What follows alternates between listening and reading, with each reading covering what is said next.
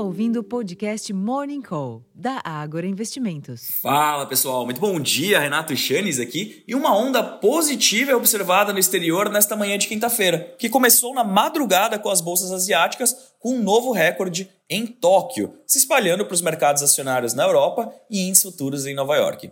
Como pano de fundo, os investidores reagem ao lucro da gigante de semicondutores Nvidia, acima das previsões do quarto trimestre e receita recorde, um indicativo que vai além da empresa, refletindo algum otimismo relacionado ao ambiente econômico também. Nesse ambiente, os rendimentos dos treasuries e o dólar recuam com apetite por risco, mesmo após a diretora do Fed, a Michelle Bauman, ter afirmado que, abre aspas, certamente não é agora, fecha aspas, o momento para começar a cortar os juros e criticar um plano para elevar o capital de bancos nos Estados Unidos, segundo a Bloomberg. Entre as commodities, os contratos futuros do petróleo ampliam os ganhos de cerca de 1% da sessão anterior, enquanto que os preços futuros do minério de ferro registraram perdas de 1,49% durante a madrugada lá em Dalia.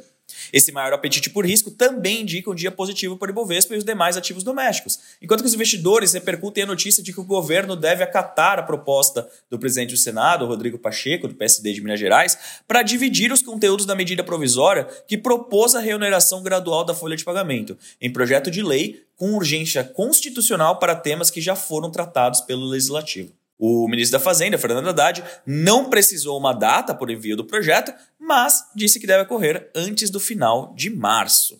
Em termos de agenda, aqui no Brasil, o relatório Foco será publicado às 8h30 da manhã, seguido dos dados de arrecadação do governo federal em janeiro, às 10h30, e entrevista coletiva às 11 da manhã.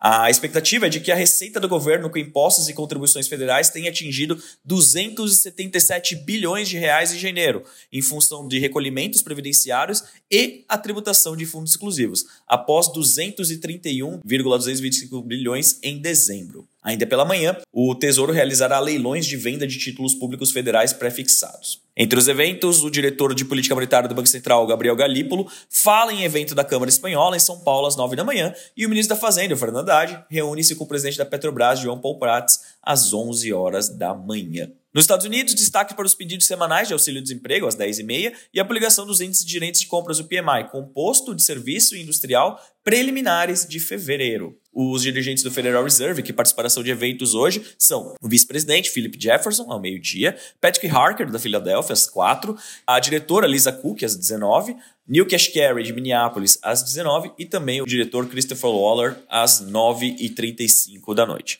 Finalmente, na Europa, a ata relativa à última reunião de política monetária do Banco Central Europeu será conhecida ainda pela manhã, às 9h30. Hoje, mais cedo, o índice de preços ao consumidor, o CPI, da zona do euro avançou 2,8% na comparação anual de janeiro, como previsto. Enquanto isso, o índice de gerente de compras, o PMI composto da zona do euro, que engloba os setores industrial e de serviços, subiu de 47,9 pontos em janeiro para 48,9 pontos em fevereiro, atingindo o maior nível em oito meses. Na Alemanha, o indicador caiu de 47 pontos em janeiro para 46,1 pontos em fevereiro, atingindo o menor nível em quatro meses, ao passo que no Reino Unido o indicador subiu de 52,9 pontos em janeiro para 53,3 pontos em fevereiro, atingindo o maior nível em nove meses e acima da expectativa de estabilidade. Bom, pessoal, como vocês podem ver, realmente um dia de maior otimismo no mercado internacional que pode ser reverberado aqui internamente também. Lembrando que a safra de resultados continua em pleno vapor. Hoje, inclusive, na abertura de mercado, vocês já encontram algumas leituras prévias sobre os resultados divulgados recentemente e ao longo do dia vocês ficarão informados sobre tudo o que está acontecendo na Bolsa, seja aqui nos nossos podcasts, seja nos nossos relatórios ou mesmo nas nossas lives. Lembrando que no final do dia de hoje, a Vale publica os seus resultados, então essa queda do minério de ferro aqui pode ser atenuada pelas expectativas, pelos números a serem conhecidas no final do dia. Acho que para começar o dia bem informado, esse é um bom resumo. Eu vou ficando por aqui, convidando a todos para acessar o relatório completo abertura de mercado já no Agro Insights e curtir a nossa live no YouTube. Até a próxima, pessoal. Tchau, tchau.